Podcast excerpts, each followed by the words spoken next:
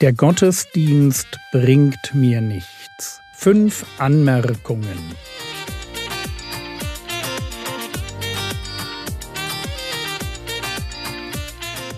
Theologie, die dich im Glauben wachsen lässt, Nachfolge praktisch dein geistlicher Impuls für den Tag. Mein Name ist Jürgen Fischer und heute geht es um Präsenz und Echtsein. Der Gottesdienst bringt mir nichts. Um dieses Thema dreht sich der Podcast diese Woche.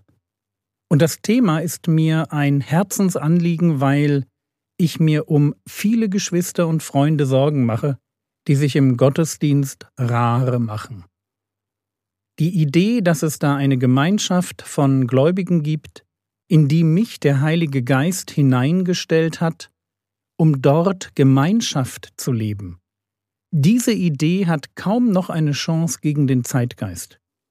Ein Zeitgeist, der Menschen vereinzelt, um ihnen dann einzureden, dass sie nur allein ihren Weg gehen können und dass es auf diesen ganz persönlichen Weg ankommt, wo mir möglichst wenig Menschen reinreden dürfen.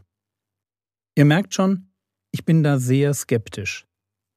Ich bin skeptisch, wenn ich höre, dass aus Ehepartnern Lebensabschnittsgefährten werden, und ich werde skeptisch, wenn die persönliche Spiritualität gegen einen verbindlichen Gottesdienstbesuch und natürlich auch gegen eine verbindliche Gemeindezugehörigkeit ausgespielt wird. Ich bin deshalb skeptisch, weil ich in der Bibel davon lese, dass der Heilige Geist uns in eine Gemeinschaft von Menschen hineintaufen will. 1. Korinther Kapitel 12 Vers 13 Denn in oder durch einen Geist sind wir alle zu einem Leib getauft worden. Und dieser Leib, um den es Paulus hier in 1. Korinther 12 geht, ist eben nicht der Leib Christi als weltweite Christenheit, sondern es ist die konkrete Erfahrung von Leib Christi im Rahmen einer Gemeinde vor Ort, in die ich mich mit meinen Gaben einbringe, wo ich mitleide, mich mitfreue und dafür sorge, dass ich keine Spaltung verursache. Wenn der Heilige Geist uns zu einem Leib tauft, dann denke ich, er weiß, was er tut und warum er das tut. Aber kommen wir zurück zu unserem Thema. Der Gottesdienst bringt mir nichts. Anmerkung Nummer drei. Bist du denn wirklich da und bringst du dich ein? Am Montag hatten wir das vorbereitende Gebet. Gestern ging es um die Frage, was du zum Gottesdienst mitbringst. Heute will ich einen Blick darauf werfen, wie sehr wir im Gottesdienst und danach überhaupt da sind da sind und ehrlich sind. Also Präsenz und Echtsein. Fangen wir mit dem Echtsein an. Wen erlebe ich, wenn ich dir am Sonntag begegne? Was an dir ist echt? Ich frage das, weil Gemeinschaft nur möglich ist, wenn wir uns öffnen. Die fromme Show macht echte Gemeinschaft unmöglich.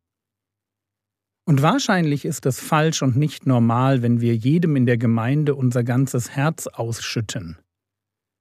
Aber es wäre genauso komisch, wenn wir auf die Frage, wie geht es dir, immer mit gut antworten. Wenn mich jemand fragt, wie es mir geht, dann antworte ich meist in etwa so. Lieb, dass du fragst, also das lässt sich nicht mit einem Wort sagen, aber. Und dann gehe ich die wesentlichen Bereiche meines Lebens, also Gesundheit, meine Beziehung zum Herrn Jesus, Ehe, Familie und Arbeit. Ich gehe diese Bereiche kurz durch und beschreibe, wie es mir geht. Es geht nicht darum, dass ich eine Predigt halte.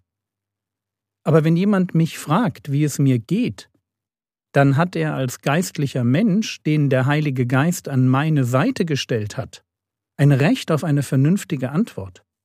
Er hat ein Recht darauf, dass ich ihn mit meinen guten Erfahrungen ermutige, und ich habe ein Recht darauf, dass er für meine Herausforderungen betet.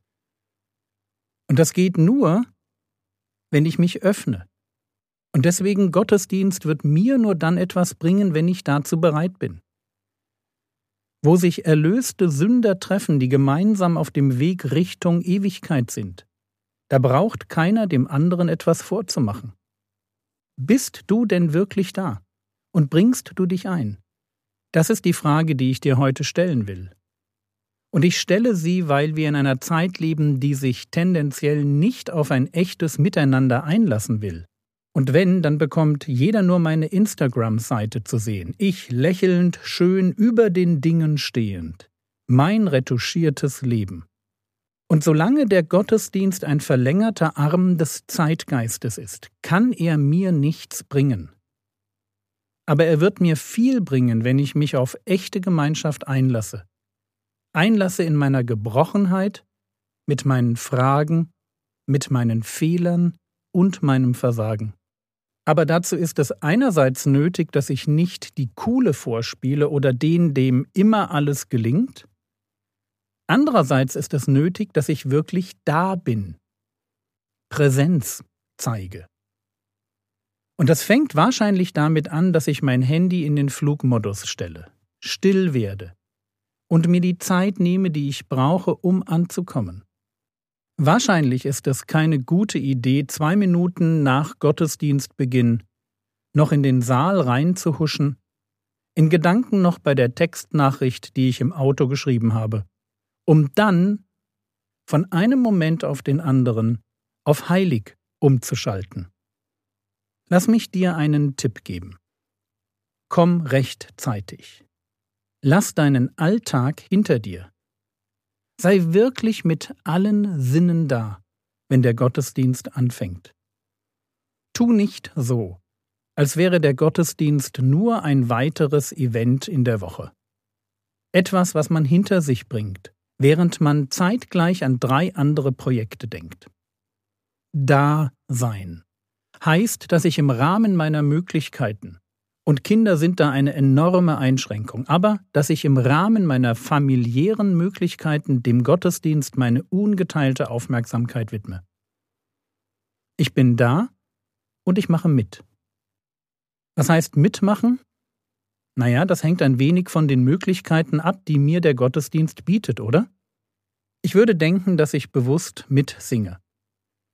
Und damit meine ich, dass ich beim Singen von Liedern, die ich auswendig weiß, nicht einfach an etwas anderes denke, sondern eben bewusst singe. Wenn es eine freie Gebetsgemeinschaft gibt, an der ich mich beteiligen kann, dann bete ich. Vielleicht nur kurz, aber ich bete meinen Gott an. Es ist mein Gottesdienst. Wenn Geschwister ein Zeugnis geben, dann höre ich zu. Ich will mich bewusst mitfreuen und mitleiden. Werden Gebetsanliegen genannt, dann schreibe ich sie mir auf. Und während der Predigt hole ich meine Bibel heraus, um mitzulesen, anzustreichen, mir die Bibelstellen zu notieren, die mich ansprechen, um sie dann auswendig zu lernen. Und wenn es technische Probleme im Gottesdienst geben sollte, gehe ich still ins Gebet und bitte Gott um Gnade. Statt auf mein Handy zu schauen und meinen E-Mail-Eingang zu checken oder in der Handtasche zu kramen. Ich bin einfach da. Ich bin da und bleibe da und mache mit. In einer Zeit, die es wie vielleicht keine Zeit vorher darauf anlegt, mich abzulenken, bin ich mir der Versuchung bewusst, mit den Gedanken weit weg zu sein. Aber ich weiß halt auch, Sprüche 17, Vers 24, der Verständige hat Weisheit vor dem Angesicht, aber die Augen des Toren sind am Ende der Erde. Ich weiß, es ist der Dummkopf, der nicht in der Gegenwart lebt. Und ein Dummkopf möchte ich nicht sein. Jedenfalls dann nicht, wenn es darum geht, Gottesdienst zu feiern.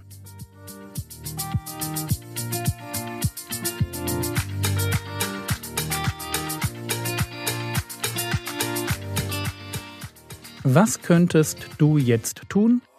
Nimm dir eine Sache vor, die du am kommenden Sonntag im Blick auf den Gottesdienst anders machen willst. Das war's für heute. Morgen geht es weiter. Kleiner Tipp: Heute Abend 19.15 Uhr Online-Bibelstunde auf YouTube. Der Herr segne dich, erfahre seine Gnade und lebe in seinem Frieden. Amen.